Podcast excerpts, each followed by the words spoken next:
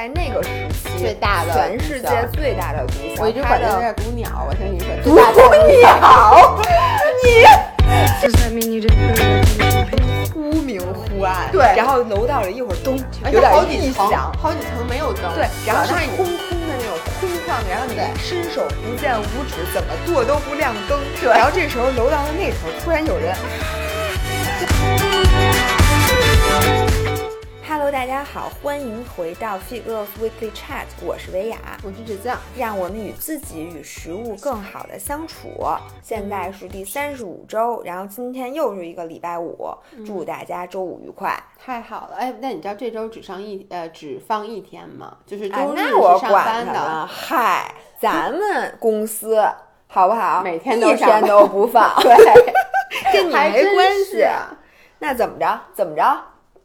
不不不，我们现在先要跟大家说一下，我们可能还是会放一天的，因为咱们下周可能会少一期音频，因为哦。某些人，你们的姥姥决定那逃离德黑兰。对，姥姥决定离家出走了。这个北京咱们是真待不下去了。大家也都知道，只要是北京的孩子都知道为什么大家现在就是待不下去了。嗯对，我们就不多说了。那今天我们来干点什么呢？嗯我们想做一期这个节日之前的推荐，对就跟往期的那个推荐是一样的。上回那个春节之前的那个还是春节之春节对那期简直太重要了。因为我们当时没有想到，对，没有想到啊，这个春节过了三个月，今晚真的足足过了三个月。对我估计当时，哎，不是当时让大家什么画画儿什么之类的，现在应该都已经成了画家了 对，你知道我有一个什么感觉？这次疫情让你锻炼出了很多你可能一辈子一直想去学习的技巧，一直没有时间。比如说像你的这个绘画，嗯然后好多人说好多书一直没时间看，这次也看一溜够。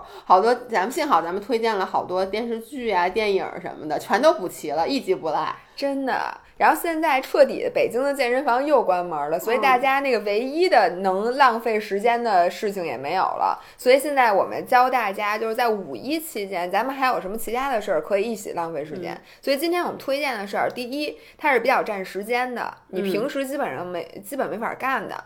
第二呢，这件事情呢又不是像你沉迷于网络游戏那种，它是对身心灵可能有点好处的。嗯，第三呢是让你开心的，嗯，咱们就本着这三个原则来进行推荐。你先来，我先来啊。OK，那我其实一开始先先给大家推荐两个我最近看的纪录片儿，嚯，不是一上来就把逼格提这么高，对，我们先上纲上线一样。我先说第一个纪录片儿，第一个纪录片儿最近真的不是我啊，你们打开 YouTube，打开 Instagram，、你们看看每一个。人都在说这部纪录片儿，它之火就到所有的美国那些重点的 talk 就 talk show，、全部都在评论这件事儿。然后你刷 YouTube，你看吧，你关注的 YouTuber、没有一个不在说这件事儿的。什么事儿啊？这个就是这个纪录片儿，它的名字叫做 Tiger King，就是哦，对对对，老虎王对对，我觉得它之所以这么火，最重要的一个原因是大家知道。中国其实现在已经从疫情中算是慢慢在恢复，嗯但其实在美国呀，在欧洲现在是疫情最严重的时候，他们全部都在家隔离。对，在家隔离最适合干什么呢？就是 binge watch，、叫嗯什么？就是连着看，不休息的看、看电视、看东西，看东西。然后呢，这个纪录片儿是五五集还是七集？我现在嗯记不清了，好像是七集。然后特别适合在这个长小长假或者你出不了门儿的时候，跟家花个一天或两天的时间看完。然后这个纪录片儿它讲的呀，其实是。你知道，在美国你是可以养老虎、狮子、乱七八糟，你可以开私人动物园儿。我记得这个在国内好像是不太嗯国行，内可以有民间的，对有民间动物园嗯是吗？他讲的这个人呢，这个 Tiger King 这个男的呀，他有好像两百多只还是三百多只老虎。他一开始养老虎的时候，他其实就是一个非常，嗯，怎么说呢？他说我要去，呃，我就喜欢老虎，嗯是喜欢这个小动物的。他就从一只两只开始养，后来慢慢的这个老虎园养的很大，到最后不只是老虎和狮子，你能想象到所有那种稀奇的豹子，什么就像就这种雪豹，各种各样的，你能想象到的那种。那他原来是学这个的？他不是他怎么学？就这件事儿发生在就是佛罗里达，就深南，嗯就那种他就是一个典型的红脖子，你知道吗？嗯就是一天到晚背着一枪，你能想象穿一喇叭腿裤，啊然后戴一牛仔帽，那个啊皮带都是那种一块儿一块儿的嗯那种的。然后呢，还有他的这么一个动物园，那个片儿其实主要就是围绕着他，以及呢。呃，在深南就是深南州 Deep South，对嗯 Deep 那个 South 地区，嗯对，很多很多类似的这样子的一个营业，嗯他就是说一开始他可能说的是呃我爱老虎，但后来就变成了他在繁殖这些老虎，然后这些老虎就它变成一个老虎的 breeder，对，变成一个 breeder，然后他就开始将这些老虎就卖出去啊什么之类的。然后里面也揭露一些很丑陋的事儿，比如说你觉得你去动物园拍这个小老虎，拍这个小狮子，其实这些小动物就是刚刚生出来还很短，你知道，就是其实对他们是非常不好的。怎么不好呢？就是在动物园和这些小小动物合照，其实你知道，因为你想你刚生出来，你这才刚生出来几天，你就被人拿着被一个一个的人拿着抱着去合照，然后就讲这种。其实是挺残忍的一件事儿，并且它里面还解释了，就是你知道，当这个经济不好的时候，嗯他们甚至会大批量的射杀动物园儿这些老虎和我狮子。能理解，因为他们吃的他们都太贵，，而且你嗯知道吗？就是里面有一个人叫 Dog，他是另外一个就是老虎的饲养者，他会只养小动物，就当这嗯老虎，因为老虎仔是最赚钱的，还有狮子仔。嗯然后呢，当他们长大了以后，吃的也多了，而且没法被拍拍照，把他们全部都射杀。我跟你说，我特别特别的难受。然后他杀，然后杀完以后就是那种一筐，也不是一筐，一卡车一卡车的就给他们都那虎。皮他应该给扒下来，他不买，因为他他是他说的他是爱护动物的嘛，就这件事儿其实是没有得到，就不是他大张旗鼓的宣传的，只是其实给他工作的人都会在说。呐，然后呢，这个纪录片讲的是这个 Tiger King 这个人特别特别传奇。我跟你说，就是他是一个没有文化，然后他是一个同性恋，嗯然后呢吸毒什么，拿着枪。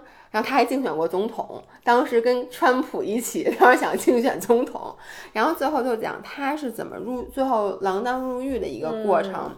在这过程中呢，他最大的对头是一个女的，这个女的呢，就是所谓的动物保护者，你知道，就是那种叫美国有那种 PETA 那种的，她是一个特别大的动物保护者，然后她就是最喜欢的就是大猫，就 Big Cat，就所有的 Big Cats，然后这个女的她自己也有这种。叫什么动物救护所，然后里面救护了很多狮子和老虎。我为什么觉得这个片儿很好？是因为你一开始觉得这个人物的对立很清晰，一个是叫 breeder 繁殖者，一个是动物保护者。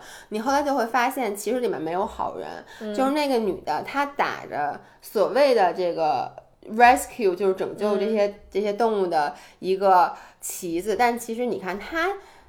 也干那事儿也不是特别好，她其实那个她的那个救护所你也可以去，你也可以拍这些，她还不给那个志愿者发钱，并且呢，还有很多人怀疑这女的其实谋杀了她的老公。我是坚信这个女的谋杀她的老公，因为她老公突然有一天就消失了，她就说她老公跟她说她要远走高飞了。但很多人都觉得她把她老公给杀了以后，为了老虎，我的妈呀，这个毁尸灭迹可有点干对，你。找不着，你知道吗？我他都天吃了，你怎么你怎么弄？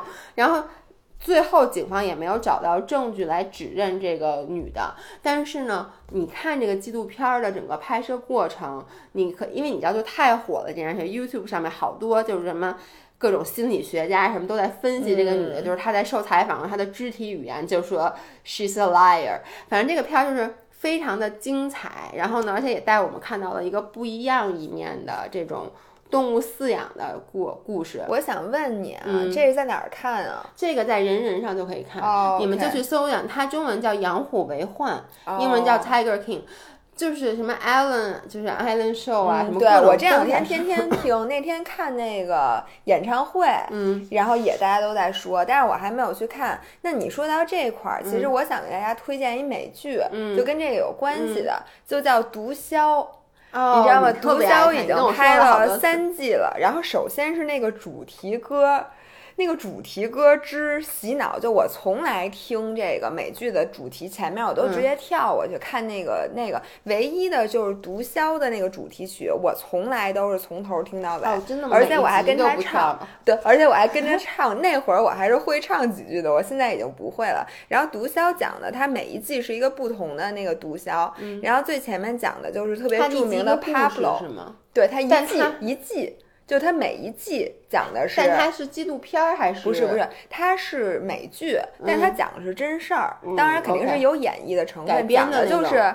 这个哥伦比亚的毒枭以及墨西哥的这个毒枭，然后他呃，这个也拍过电影，就是你知道那个男的叫 Pablo Escobar，就是世界上原来就是在那个时期最大的全世界最大的毒枭，我一直管它叫毒鸟，我先跟你说，毒鸟，你 是不是你这字儿长得跟鸟特像？最我以前老见最大的大毒鸟，最大大毒鸟赢了，就对对对对，Pablo。然后呢，他有一个同名的，呃，他有一个电影也讲的是他的故事，叫《Loving Pablo》。这个电影经常在 HBO 放，然后也有一本书叫《Loving Pablo》，然后都非常非常的好看。所以这个这个毒枭，我的印象中应该是就是三季，然后前两季是尤为精彩的。所以大家如果喜欢，而且他那里面也是，就是你觉得毒枭那肯定是十恶不赦，你看完了之后你会发现真的是。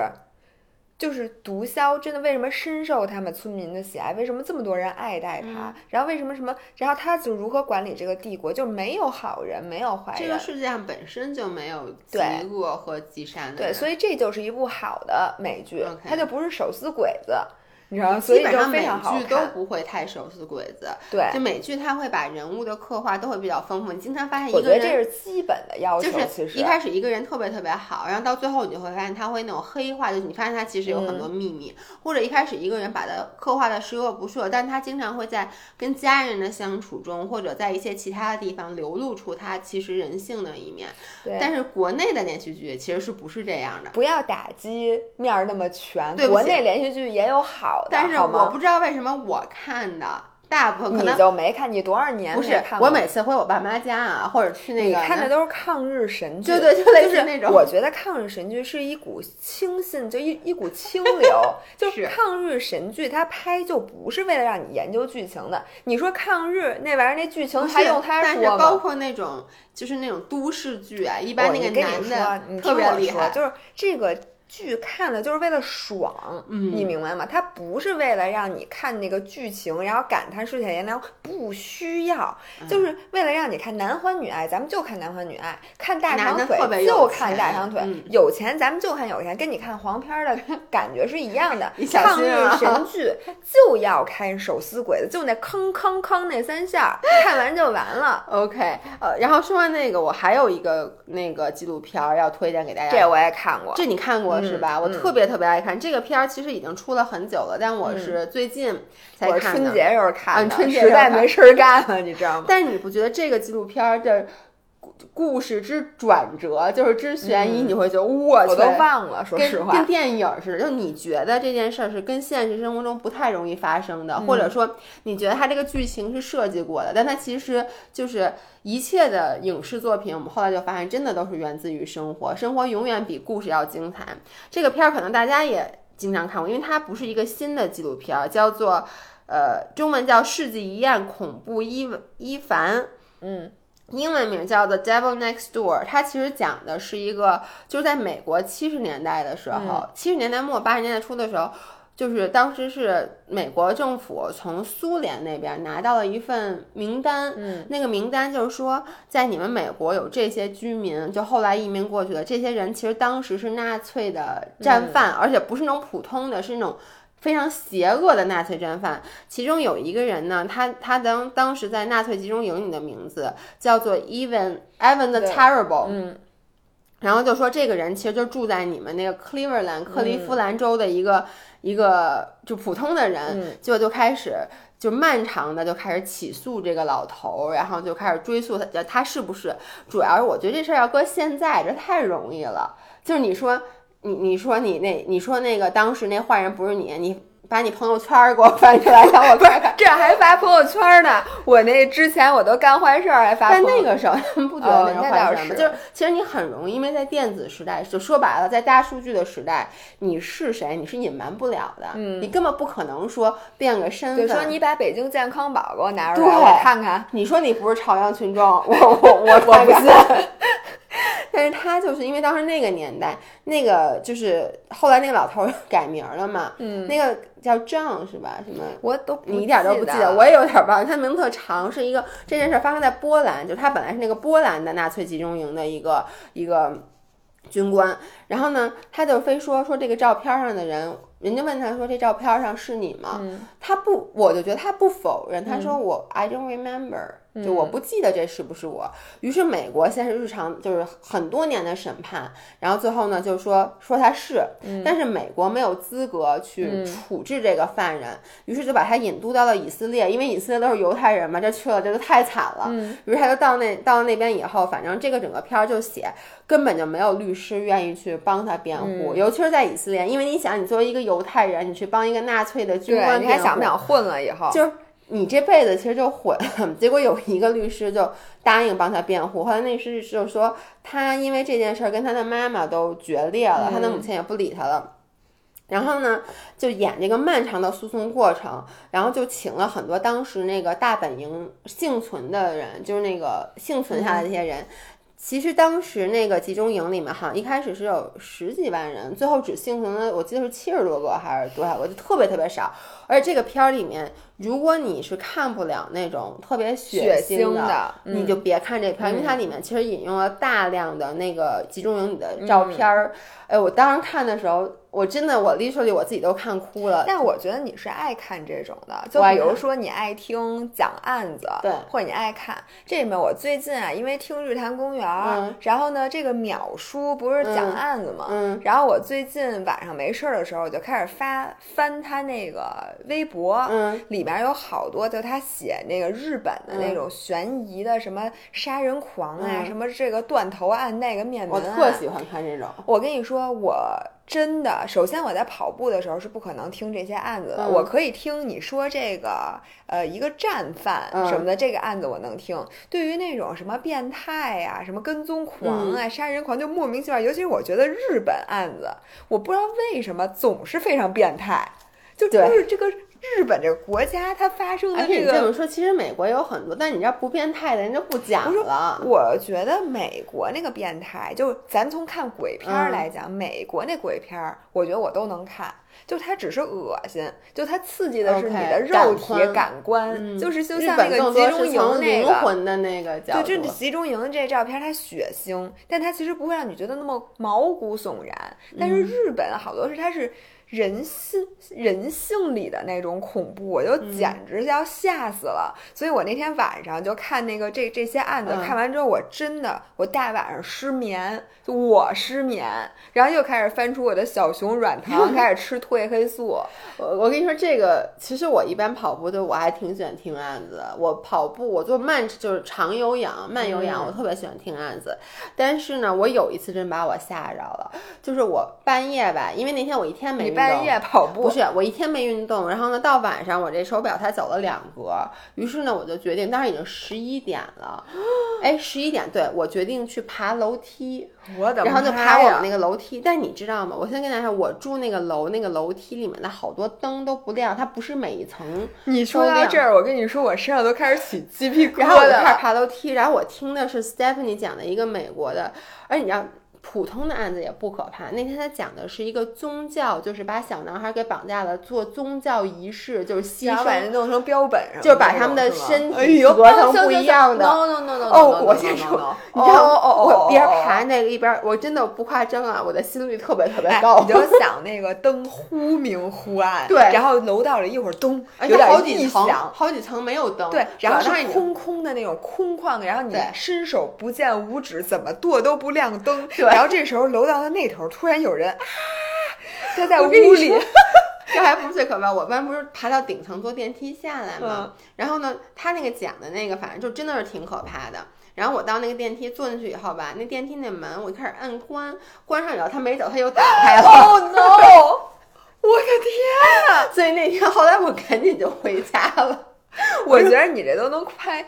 我觉得下回有一个恐怖电影的开头，就是你晚上，而且你知道吗？你越在那种情况下，你会想，哎呦，这个真的太像一个恐怖片儿了。就是我就是那恐怖片儿里，然后呢，我如果在看这恐怖片儿，我想真是傻逼吧，大半夜爬楼梯，这不找死吗？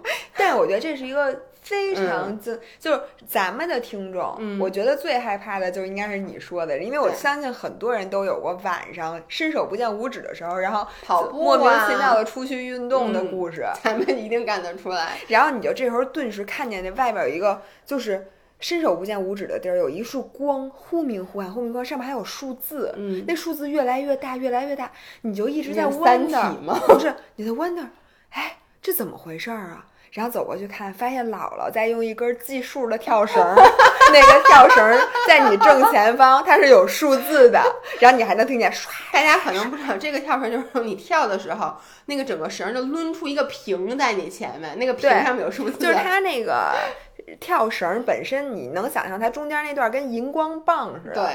然后那个你想荧光棒特别快的往下一甩，它其实是有空间可以制造一个就是数字停留在空中的，啊就是是你你它利用你的眼睛看的那这个东西有延迟。嗯，所以呢，其实你那个东西特别炫酷，就是你晚上在黑夜里面跳绳的时候，你的眼前会出现你跳了多少下儿，但是呢，在白天它其实并不亮，你并看不清。嗯所以有一天有一次，我为了因为这跳绳好几百，嗯当时人家送给我的，我就说我为了让看清这个数字，我必须要深夜去跳绳。嗯这个深夜旁边还不能有光污染，你离窗户但凡近点儿也看不清。嗯所以有一天我就真的是在小区里边伸伸手不见见五指，在那儿跳绳然后这时候突然我就看见那边有一只脚慢慢的走了过来，就一个人用惊恐的眼睛，真的就我觉得他就在远处，因为他也能看见那数字。对，但他就一开始觉得特别像鬼火，对，而且他那看那数字是反的，嗯所以他就看那个东西一直在动，但又不知道是什么。然后这边又有在地上又有噔噔噔噔刷刷天哪！刷，我真的觉得我当时差点吓死人家。太可怕了。OK，咱们扯回来，我把这个说完，然后咱们就开始进哦行下一个。你还没我没说完呢？我想哦说的就是这个片儿啊。他到最后为什么特别精彩？就大家都觉得这人肯定是他了，最后后来又出现一些证据说不是他，嗯，然后你当时就觉得我去，这个因为已经被判刑了，你知道嗯判死刑了，然后又找出人说不是他，我说我去，这太精彩了，就在就给丫放了。结果你看着看着又又找着他，人，又所是以又是他，又是你，又不是你，又是你，又不是你。所以这个片儿就是之间那个之反反转，你就觉得这是像一个电影儿，但它你不能再讲下去了。对。你再讲下去，大家还看什么劲呢？但是你知道吗？纪录片儿的话，大家难道就是又不是一个悬疑电影儿？我觉得大家可能看的并不是这个最后的结局。对，但你还是不要再说下去了。就讲到这儿。但是呢，我只是说非常的推荐，同样在人人影视，不得不说，我觉得你是不是给人人影视今儿是托儿对，我就想说，不得不说，我不是人人影视的托儿，但是人人影视最近上了好多纪录片儿，嗯就 Netflix 那些纪录片儿它全上了，我觉得 Netflix 纪录片儿拍的真不错。是的，是的，是的，咱们那个在国内也没法给人付费，就只能在，嗯我也不知道这个事儿也合不合法。特别不合法。你知道，就是我刚刚说的这个《Even the Terrible》这个这个片儿，你知道它是怎么怎么被录上的吗？啊，这个明显就是道路，因为你在看着看着，突然出现底下出现了进度条，但是进度条不是你摁的，就是等于之前那个人其实是在那个哦，Netflix 他在上录了屏，哦，所以他是录屏的，你知道吗？你经常看着看着说。这个进度条怎么突然你就吓一跳？那天我还说呢，我这没碰东西，后来发现那不是我摁的。所以这个可以看，可以嗯，看。可以看。然后我推荐一个，嗯我想想啊，就是占时间，嗯，然后呢健对健康有利，然然后又玩儿的能干的事，然后又那高兴。嗯，大家要不把冰箱刷？你他妈喷我一对不起，不 是这样的，你知道吗？我现在心头上有一个心头大事儿，因为大家知道姥姥要擦擦脸。对不起，不是你把苹果核扔地上哦，了，对不起。就是大家从那个疫情期间，姥姥真是没少收拾屋子，嗯，但是呢，就有一件事儿我到现在都没干，就是清理冰箱。哎，我问你这件事儿，你不会让阿姨干吗？我们家冰箱都是阿姨帮着我但是阿姨并不知道哪个东西我要，哪个东西我不要了，对吗？我我跟你说，这个时候我告诉你，你真想把冰箱清理干净了，全扔了，跟阿姨说，阿姨你看你都着办吃了。把阿姨看着办，然后我们家阿姨就都给我扔了。哦，我我我，那多浪费，不是好多好东西呢。就我顶多跟阿姨说，阿姨那三年前我在澳洲买那面包别给我扔了，其他就随便扔。海参什么的随便扔对，那面包可千万别给我对扔。是，所以我我就觉得这事儿得我自己干，嗯因为很多那陈年烂谷子，我还贴了那个标签儿，嗯什么乱七八糟，那阿姨她是不知道的。OK，阿姨可能我就只能跟阿姨说，阿姨你要不都拿回你们家去，但是我又些东西，我舍不得给她，嗯所以呢，我就准备啊，这嗯五一，因为你这个需要很长的时间。你得把那些东西都拿回来，你刷完冰箱再安分门别类的放回去之后，然后你还要把那个该扔的扔了，可能还要它其实需。要你一个非常整块儿的时间，对而且呢，不是时间，是要下决心。你平时能给自己找各种借口，说我这哪能刷冰箱，我一会儿还做饭呢，做完饭哎我不能刷这，这太麻烦了，明天还得上班呢。对对你现在找不着借口了吧？而且五一劳动节，劳动节什么意思啊？劳动动节是让你们出去玩吗？有人说什么今年五一我没有办法出去玩了，谁让你出去玩了？五一劳动节不知道什么意思吗？哦就跟六一儿童节你们瞎过什么过？你是儿童吗？哎，你这么一解释，特别有道理。对呀、那这个五一真的应该好好劳动。就跟七一建军节、八一党党的事跟没你有关系没关吗？那不放假你有什么意见？你见过军吗？你当过兵吗？你就过节，是不是有点不要脸？那劳动我们都是劳劳动过的，对吗？所以劳动过，对你小时候钉过板凳、钉过墩布，这个没人怪你。但是五一劳动节，咱们就要劳劳动。哎，你这么说还真是，因为 since 这个五一啊，嗯，大部分人其实是出不去的。对，那出不去的话，你干脆就在家里彻底的做一个大扫除。嗯，因为平时虽然说。你看，你也收拾屋子，嗯但你收拾屋子仅限于浮面儿，而且你收拾屋子会这样，看哪个浮面儿不顺眼的东西，就把它塞到柜子里面去，导致你的柜子特别乱。对，然后呃，擦东西呢都是跟小猫洗脸绕着擦，就是对桌子上有东西的地方不擦，是的就只擦绕着边儿啊，吸地也随便擦一擦得了。对，对对对，然后很多其实你心里一直积压的，你知道你该干的，整理文件呀、整理化妆品，有无数化妆品都过期了，我所有的化妆品都都是过期期的对。赶紧往脸上抹，从现在开始一天抹一瓶儿。没事儿，我我现在你知道那天我还在我抽屉里找一个我高中时候的眼影 因为那天不是拍 MAC 嘛，我本来想想找找看我还有没有什么 MAC 其他的品，后来发现我其他的 MAC 东西都过期了。最有名的就是一个亮粉色的眼影，我记得特别清楚，是我刚出国那会儿在那个专卖店买的，那可有哇十五年了。你这个赶紧拍照发给客户，你说我是你们十五年的忠粉儿，是的，说这谁比得了我？这都是 vintage，没有，我那还打我打开还想试一下，发现那个粉已经不行了，就这都是都变成板砖了，对，就擦不上了已经。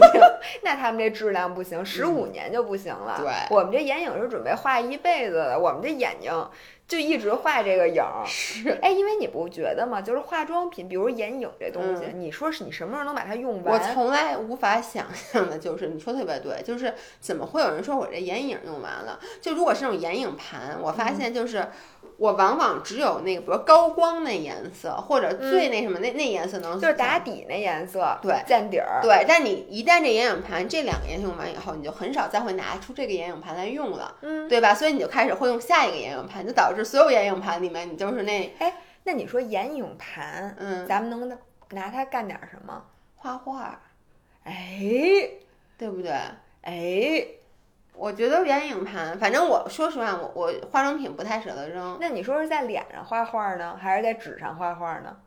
都可以啊，看你喜欢嘛。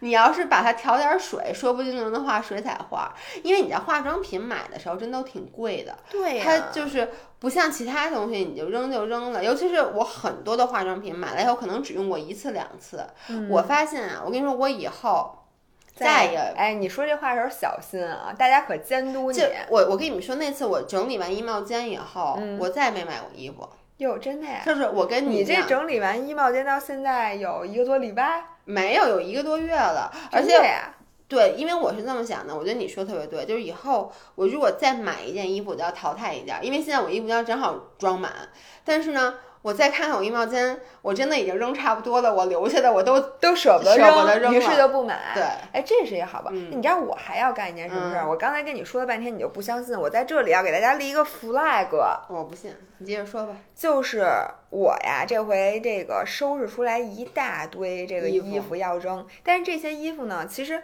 我我前年到去年就夏天的夏装，嗯就是除了运动服以外的其他衣服啊，我就怎么说呢？就是我已经扔的差不多了很多就是你留下的这些衣服，其实都是你下不了决心去就是我留下这些衣服，都是我如果不是干这个行业，嗯运动博主，我一定会非常非常喜欢，而且质量又很好，又很贵。嗯然后呢，本身它又有来头，或者说，或者我非常喜欢，我觉得我穿上很好看的衣服，我现在没用，是因为我没有时间穿它，因为我根本不上班儿，我也平时出去全是运动装，嗯，但就是属于弃之可惜。但你说你把它送人吧，真的就是有的时候你强行去送给一个一些人，他不一定会 appreciate 这件衣服。你知道，其实说白了就是我们俩那天盘算了一下，发现周围的人现在全是体育帮子，就是对我那天我之前整理出来的，你看，我记得我的皮裤嘛，三年后的皮裤，大家都说不要，包括我的当时有很多什么 DVF 的套装什么的，嗯，我真的那天求着我的朋友说你拿走，他们留下都是我也不穿啊，对。就是没而且你知道，咱们周围的朋友现在也不约会了。大家年纪都拖家带口对的，你说你穿那么好看的裙子，你干什么？穿着衣服抱抱孩子不方便，对，就是你你怎么办？但是这些裙子呢，你要说你随便非得要送给一个人，他可能也就挂起来也就不穿了。而且你其实不适合捐，对因为这种衣服你捐给灾？区，你说人家灾区的小朋友会穿像我这么暴露的小小皮裤吗？所以我就想把它给卖了。嗯这样一步一一个是因为那个我其实那个些衣服，你别看你每一件卖的不贵，嗯但是加起来因为它数量多呀，你其实能。赚一笔钱。第二个呢，是因为他既然花钱买了这个东西，他一定会穿，或者他一定会珍惜，就不至于到最后这玩意儿就扔了，你就感觉特别浪费。所以我就决定让这个衣服周转起来，但是这是一个大工程，因为每一件衣服你都要拍照。我跟你说，我就等着你五一干这件事儿呢，因为我们俩关于说在闲鱼上卖东西这件事儿，已经说了很多很多很多年了。嗯但是我们大家都知道，姥姥和姥爷最怕的什么是麻烦。对，你知道给衣服拍照这件事儿，我天呐，我想但是同学们，今天你们的姥姥刚录了今天你们晚上就会看到的那一期试穿一百二十条瑜伽裤的第二期。我现在什么麻烦我都不怕了，我这哎，我跟你，他们已经看完了，因为这是周四发今天这期视频，哦，不因为今天是周五。周五吧，周四周五，周四周五应该是已经看到了。OK，anyways，、反正就是我现在觉得我没有以前那么怕麻烦了。而且不一，其实不是每一件衣服你都要像人家卖新衣服淘宝店主上身照，你可以就搭在那儿，其实就是谁愿意买谁买，我也不强求，但我就希望它有个好归宿。不过刚才姥姥跟我说，说卖这那卖东西这件事儿，suppose 应该是上瘾的。我觉得这倒是希望咱们俩能上瘾，因为我们我们俩呀有有一个毛病，我们俩特喜欢买东西，然后呢买了好多东西，后来就发现其实也不是特别合适。当然了，我相信你们也是这样的。那这些东西根本不退换，对吧？对就搁着。而且我太多衣服就是买来以后连牌子都没有摘。我也是，但是呢，我就是我觉得退货淘宝这件事儿，我还得跟他客服说，反正就反正极其麻烦。我无数次都是我收到之后不合适、嗯 o k 我就在淘宝上当时就跟他说我要退货，嗯然后我就干别的。然后人家人家发我地址这件事，我彻底就忘了。然后过了若，然后那个件衣服也被阿姨收到了嗯不知道什么地方，或者挂了起来。然后在七天以后，我突然看到了这条消息的时候，我说：“哎，算了吧。你别说这个了，包括你知道我们家好多。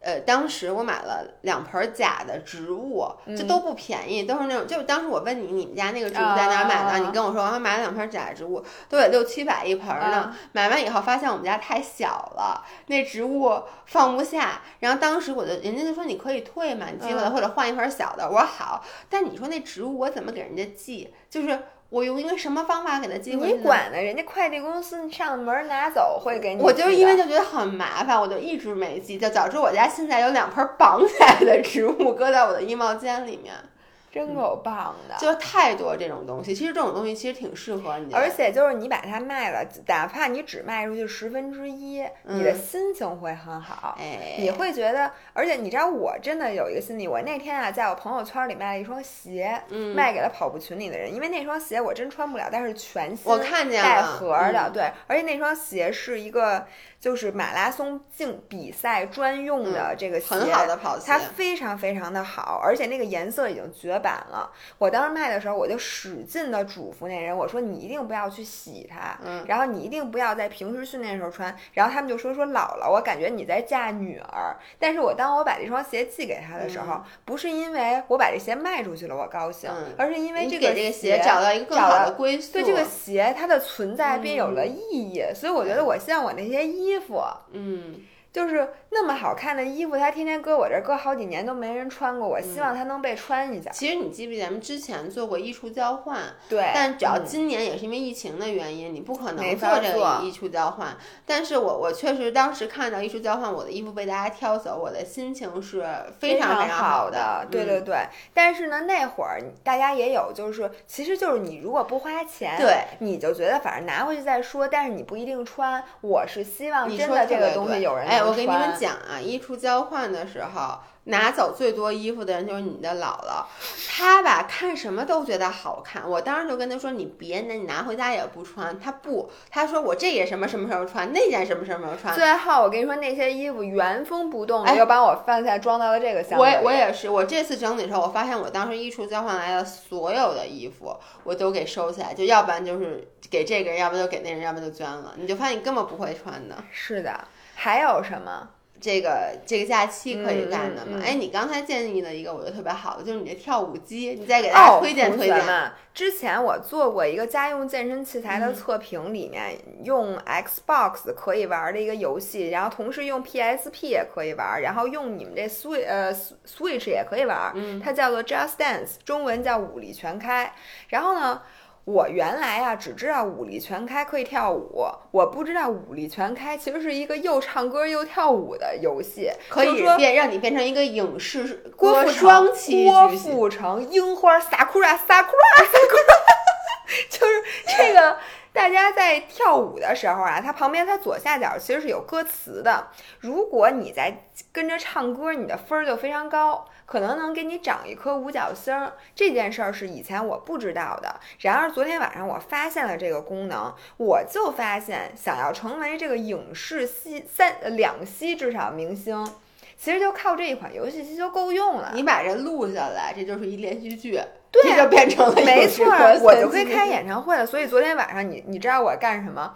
我昨天晚上首先我唱了 Lady Gaga 的《Bad Romance》，然后就是啊啊呜啦啦哎，嘎嘎。你看红灯亮了。我对不起，然后我就一边儿用我这个嗯完全不知道该在干什么的手和脚在不停的挥舞，一边儿嘴里的前言不搭后语的在唱这个歌。因为我只要一唱歌，我的手脚就更跟不上，我手脚一跟上，我就忘了唱歌，或者我嘴里就开始嘟囔。所以昨天我应该给你们录下来，但是我觉得这视频必须得收费，我怕你们不愿意花钱买我这个。我觉得这个可能是大家最愿意花钱买的。然后大家拿这个就可以嗯勒索我、blackmail 我，嗯是吗？然后我就决定在五一的时候好好选一两首歌，我练一下。嗯，就是我要争取练就一个，就是开一个演唱会，开一个演唱会，就是一边唱一边跳，声情并茂，跟那个手舞足蹈，跟那个线上的演唱会似的，以后你也可以开了。对对我我以后就每就是我这五一期间，你给我看我能不能练出至少一首歌。我我练个女团，昨天你看了吗？Lisa 发了新舞，那个舞之漂亮之性感哦，我简直被这个人迷到不行。我准备也练一支，好吗？对呀、刚才不是朋友圈，刚才朋友圈里面有一个以前的我的一个我们的一个舞蹈老师、嗯发了一个招募信息，问有没有在北京。呃，喜欢易烊千玺且会跳舞的女孩子，说那个现在在招募，估计是帮易烊千玺招哪个就是伴舞。伴舞。我我呀立刻就推荐了姥姥啊，可是我我我就这么问你啊，喜欢易烊千玺没毛病，嗯，会跳舞吗？不也没毛病啊。我练你唯一的问题是女孩女子，孩子，对大姐，孩这个字现在跟我有关系吗？我请问你，嗯我别去的时候把易烊四字弟弟吓着，我跟他说我会跳呜哦嘎嘎呜啦啦。哦，还有一件事儿，嗯就我最近老了不开始骑车了嘛，摔得鼻青脸肿的。嗯然后呢，我发现有一个软件，就那天粉丝还问我，问我 Zwift 的账号是什么，想跟我一块儿骑车。嗯，就是呃有一个软件叫 Z W I F T，然后发音我刚才现查了一下叫 Zwift，这个是一个线上骑车的平台，嗯就是说只要你们家有一个。呃，甭说什么车，山地车也行，嗯公路车也行。你在家买一个骑行台，那骑行台是什么呢？它其实就是帮你把那个自行车的后轮儿给架在那个台子上固定住。空骑让你空骑空揉，嗯对。然后呢，Zwift 的这个平台上，你可以参加各种各样的比赛，你可以骑全世界几乎所有的经典路段的这个自行车，然后呢就非常有意思，大家就找到了竞赛的感是你你怎么觉。？我我不是特别知道你骑这经典路段，你也嗯没真骑，你怎么骑？你真骑，它上面有功率计，它会就完全 exactly 就是你在路上骑多快，它在那上就是多快。不但你不但啊你怎么就就屏幕啊，哦就投在电视上，对对对然后电视上就是现场那种真实的对公路的对，然后你就是你。就是你有一个 avatar，、然后你还可以，就是你通过攒有点像去那个游戏机厅骑那种摩摩托车或对对者开对对车然后你的从车到你嗯的身上穿的衣服、你的装备、你的发型、你的眼镜，什么这些所有的东西都是可以通过你的积分儿去换的。哎，那这个是什么自行车都行呢？对，但是你如果说我在楼底下扫一辆摩拜。然后我上来嗯架在骑行台上，我估计啊，你可能旁边没有队友，因为人家都歘歘歘早骑过去了，因为你那车不能变速，所以普通的。便宜的，比如说三百块钱一辆的自行车，可能也不太行。折叠自行车应该也不太行吧？折叠自行车，我建议你还是下楼上小区里跟孩子们一起骑 一骑。就得是一辆正经的山地车就能变速的山地车或者公路车然后你嗯还需要去买一个骑行台，然后嗯骑行台贵吗？骑行台大概两千多吧。它占地儿吗？我特想知道这。骑行台就是一个平地上，它两根儿这个杆儿上面有一个啊。所以等于说它本身主要在自行车占地儿。对，但是自行车平时呢，你可以放在楼道里。或者说，你可以挂在你们家墙上，或者你锁在车棚里都行。所以骑行台本身是可以立起来的，它非常不占地儿。但是你，我怀疑啊，就咱们这水平，嗯你一旦把自行车架上，你就不会再每天去收它，除非你今天要出门骑车，你可能会把它从骑行台，其实也不麻烦，就第一次麻烦。但是以往，比如说大家买一辆车，我为什么推荐大家去买这个，而嗯不是说那个动感单车呢？因为动感单车只能在家骑。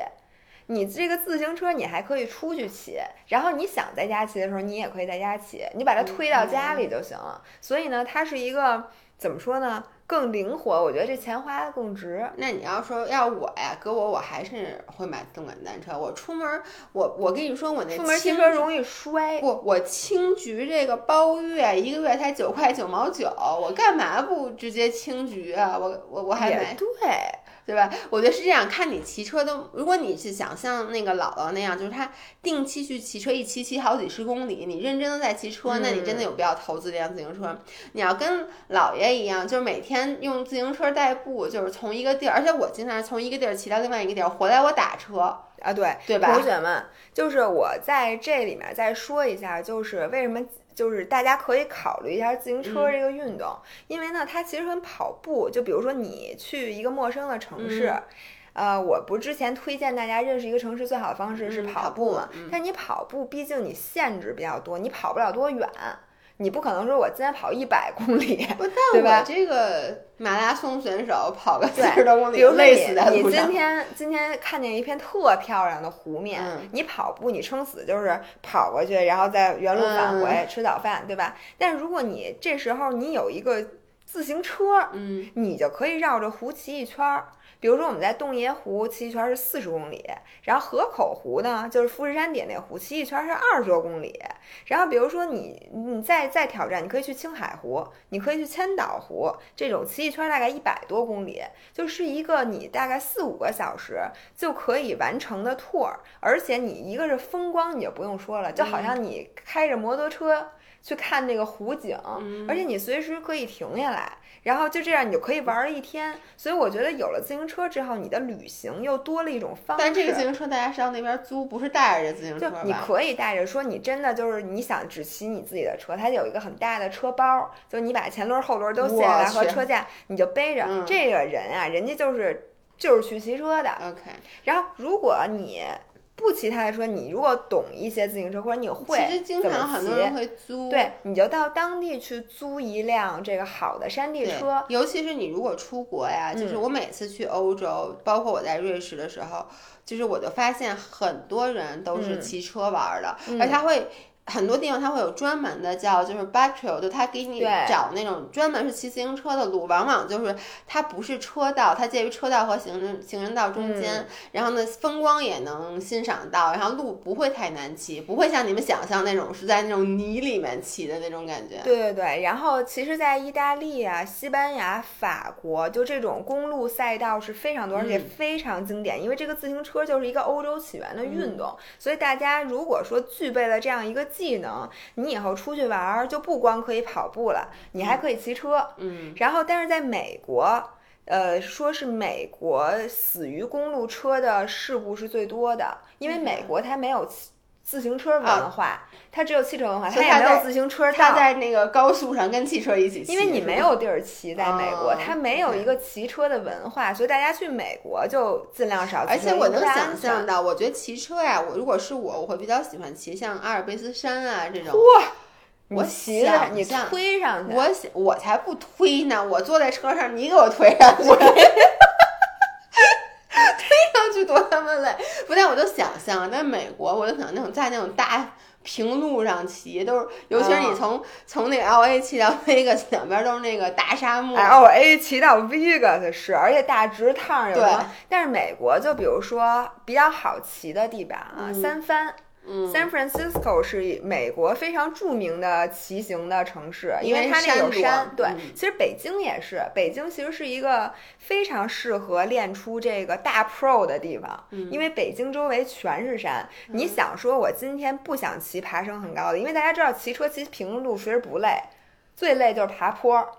啊、我只喜欢骑下坡，就脚在那儿空着，就滋哎，但是骑公路车你不一定喜欢骑下啊，因为太快了，因为太吓人了，嗯你踩刹车也摔，不踩刹车也摔。你说你不是踩刹车，捏刹车，反正就是非常容易摔。然后呢，北京那个什么妙峰山嗯大家都知道，然后怀柔那边就是有很多很多特别经典的骑车赛段，所以我觉得五一的时候，因为。我跟大家说啊，最近因为欧洲所有的生产自行车的厂子都停工了，尤其是你看生产自行车最多的，比如说意大利、法国这些工厂全都停工了，所以现在国内的这个又因为疫情，大家现在都开始好多人都在买车，就去户外骑行。所以呢，大家要买车的话，赶紧买，因为过一阵儿可能真的就买不你也着断货没接自了。行车广告，行，到这儿哦可，以了。但是可以可以可以，不要什么自行车啊？对，要什么自 要什么？先把衣服卖出去，然后就可以买自行车了。对，所以顺着你这个，我接下来要推的是我们线上减脂营的，你说要不要脸？因为你知道你这个自行车不给你钱，但是我其实不是想推，不光是线上减脂营，嗯 对不起，就是 喝口水啊。嗯我其实今天在微博上发了一下咱们的小广告，嗯是因为在北京，我们现在明确的得知，这健身房短时间之内肯定开不起来了。嗯，那这段时间大家想健身怎么办？呃，很多人说姥姥姥爷为什么不恢复直播？嗯说白了就是我俩懒，就是而且姥姥不是要离家出走吗？你让我怎么直播？嗯，然后姥姥离家出走，你让姥爷天天直播，姥姥跟姥爷就该离婚了。所以呢，还有一个原因就是。我们俩直播的时候，当时只是为了帮助大家度过一个短暂的困难期，所以我们这课程设计也没有体系。说白了，就是对，就是瞎练练练，随便就就完了。但是呢，我们其实有一个我们自己的健身房，那我们健身房的这个课程体系的设计是特别特别好的，就是从它不光是它从燃脂、从塑形、从拉伸、从形体、各个方面去帮你打造了这条课程。之前我们这课都是线下的，但是因为疫情的原因，我们呃从二月份开始，其实一直就把它改成线上课了。然后呢，所以对于那些原来来不了健身房的人，现在是一个天大的福利，因为所有课你都可以上。对，我就想说，之前课没有没少有人给我们在这儿就是表忠心，说，哎呀，嗯姥姥姥姥，我就想去你们健身房，可惜我在上海，可惜我在杭州，可惜我在武汉，我去不了。现在。给你们消费的机会了，就是你们可以来上我们这个线上健身房的课程，而且它跟直播还有一点不一样，而且我觉得是非常至关重要的一点，嗯就是直播的时候啊，我经常觉得就是我一个人在犯傻逼，就是一个人在那跳，我经常你觉得没有毛病，没错儿。对吧？对我经常咣咣咣跟那儿喊你们跳没跳啊呀？大家我就是在跳 burpee 的时候，经常有人有人打跳 burpee 太累了，我想知道你你怎么跳的？对你到底练没练？对，然后但是呢，这个课程啊，包括还有就是很多人会问说这个动作怎么做呀？嗯然后呢，我能给你看我怎么做，但是我看不到你是不是有按照我这个做，做没做对。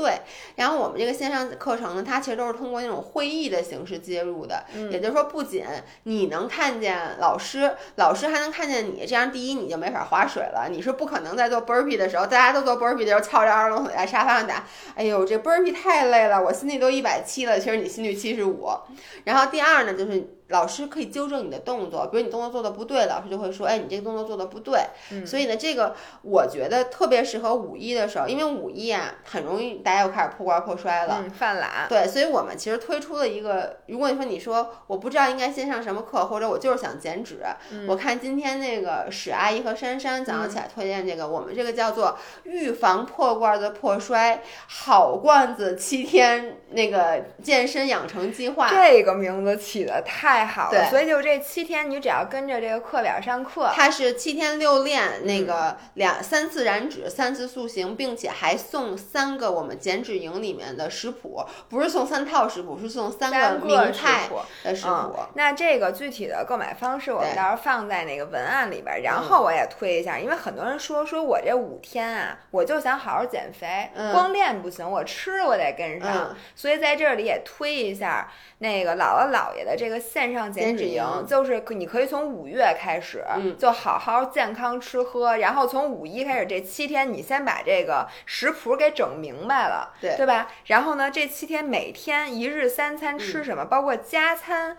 你能吃什么，完整的食谱全在上面，所以就是一个厨艺班儿。对并且我们还有录好的这个燃脂课，无比累，无比虐，是姥姥姥爷亲自录的这个燃脂课，然后嗯大家也会收到。所以呢，最好的方法就是买减脂营，对，然后呢看这个录播。如果你不过瘾呢，你再上我们线上直播课对对吧？然后，因为五一这个是是放四天假还是五天假？其实有一天吧呃，有一个事儿，除了刚才我们说的打打扫冰箱、大扫除、换季，就是收拾衣帽间以外，嗯还有一个是大家可以在家好好的练一练。就做做饭，因为嗯我发现啊，前段时间春节的时候，好多人说天天做饭，其实我这最近一复工，因为大部分都已经复工了，我嗯看到很多人已经开始天天点外卖了，嗯，就你做饭的这个习惯一下子又被打破了。这样又容易复胖。对，所以你在五一这七天里面，我们出了那么多食谱，包括老姥爷下周还会发一个，就是关于食谱的，我改、哦改了，改成发食谱的了，因为我想啊，大家一定五一的时候想在家做点好吃的。是的，嗯是的，而且呢，五一的时候啊，跟春节那会儿食材也不一样了。春节有的时候咱什么都买不着，那段时间你能发挥的这空间也比较小。嗯五月份呀、是这个食材最丰富的季节，像我们减脂营的食谱也更新成这个月巨好吃，巨好吃，对因为东西食材变得特别丰富，嗯所以大家确实可以好好做做饭了。嗯，那我看时间还有一会儿，咱们在最后聊一个。最后最后要不然你推荐一下书，咱俩推荐一人推荐一本书吧，你刚才要推荐那个书，我给推荐大家推荐一特逗的书，这本书大家听一下名字啊，中文名我不知道，英文名叫《More Sex is Safer Sex 我来给你翻译一》下，啊，呃。炮越打炮打的越多越安全，哎，可以可以可以，这这个大家听着有点稍微略有点粗俗啊，嗯。大家以为这是一本那种，大家以为这是一本什么书啊？如果我就是不不教人好的书，但其实这是一本经济学的著作，嗯。它不是著作，它是一个叫英文叫做 business leisure，、嗯。其实就是比较轻松的这个经济学读物。对，它是把一些比较难读懂的经济学知识，然后利用一些搞笑的或者有意思、轻松的小故事给你。来告诉你，对它其实就是把你平常看起来特别不合逻辑嗯的事儿，用经济学的逻辑给你展示，嗯就告诉从另一面嗯告诉你这个经济学的这个经济学家是怎么分析问题的。嗯除了这个 more sex safer sex 是第一章，后面还说就是从经济学的角度怎么预防犯罪。嗯，从经济学的角度来讲，为什么长得越好看的人社会地位越高，或者挣的越多？为什么呀？就是你这么一说，就你表面上看的，你就是其实的原因，并不是你真正想的原因。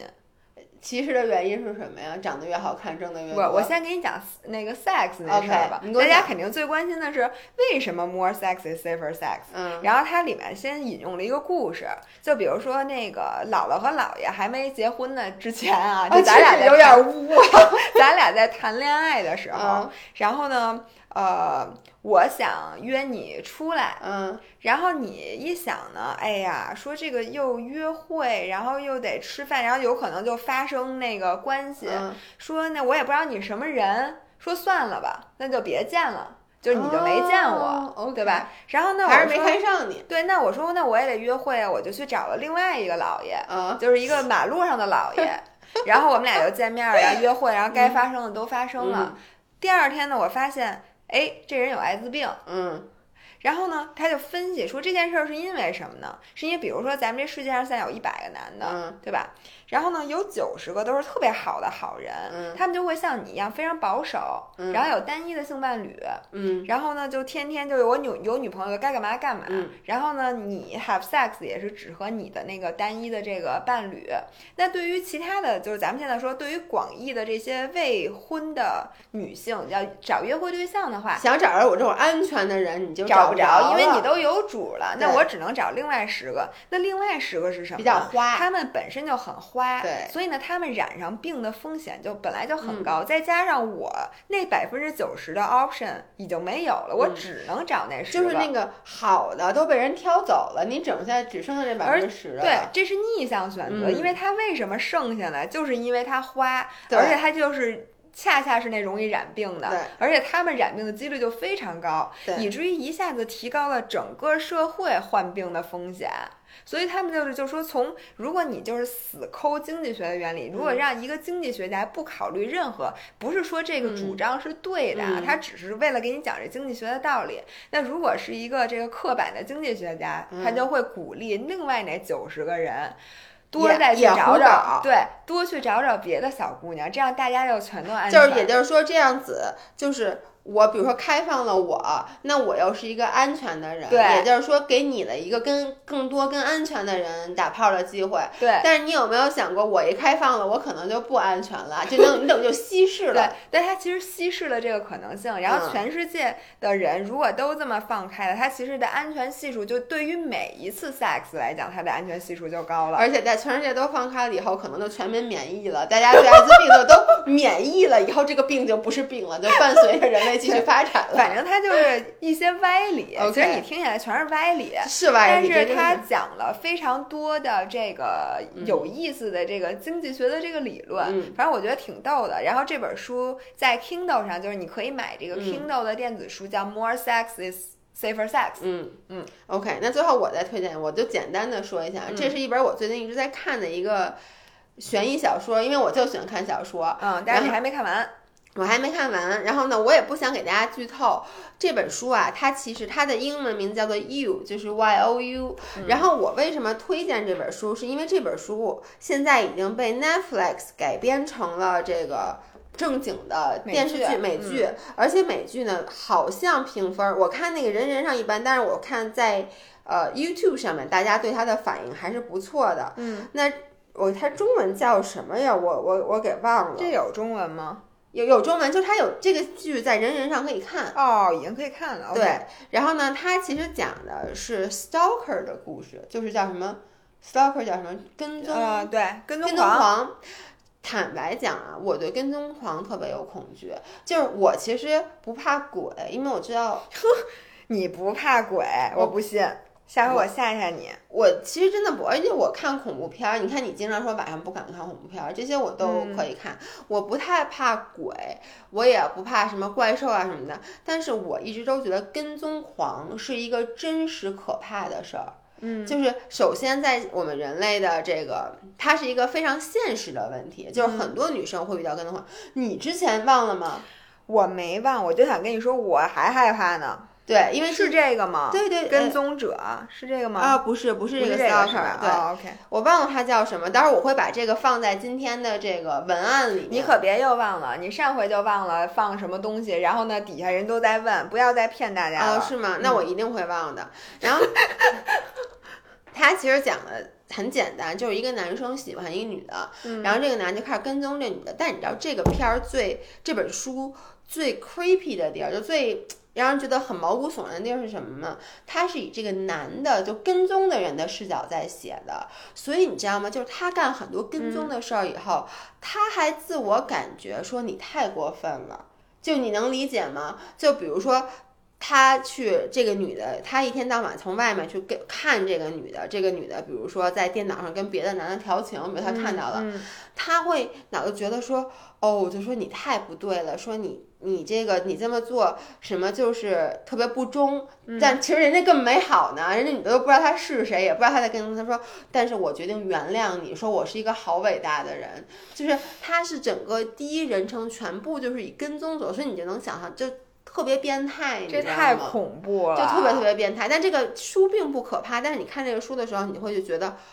哦，你突然能了解一个，因为之前比如像电影什么的，它都是站在一个第三者的角度去拍这个跟踪狂，然后你觉得这跟踪狂很恶心、很 creepy，但是当你窥视到他内心的世界，你会发现他其实内心会去 justify 他所有的行为。嗯然后比如他去那个女的那个屋里，那女的不在，他去那女孩屋里面去翻各种东西，偷她的内裤，结果那女孩回来了，他特别害怕，他一下从那个窗户外面就跑走了，就摔着了，嗯他就觉得你看我为你付出了这么多，说我把我的背都给受伤了，我的就你欠我简直太多了，说哦，不过真的，同学们，就是因为我真的和我的这个跟踪 stalker 有过非常深入的对话，我们对峙过好几次。对，之前姥姥，对但这是一个常规，哎，咱们下回应该讲一下这个故事，这故事我们没讲过吗？我们从来没讲，这值得讲一些，因为其实大家真的要小心，因为对。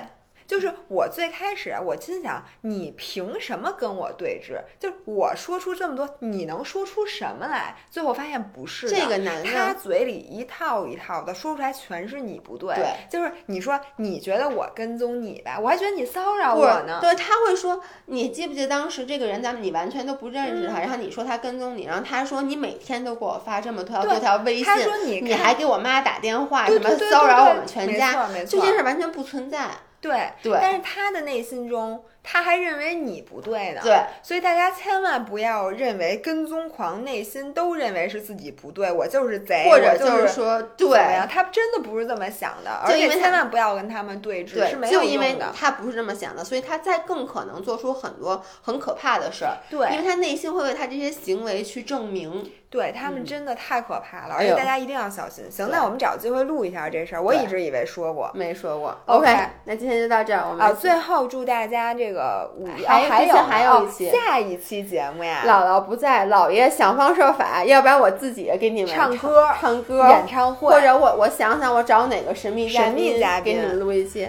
好，那今天就到这里大家周五愉快，拜嗯拜。拜拜。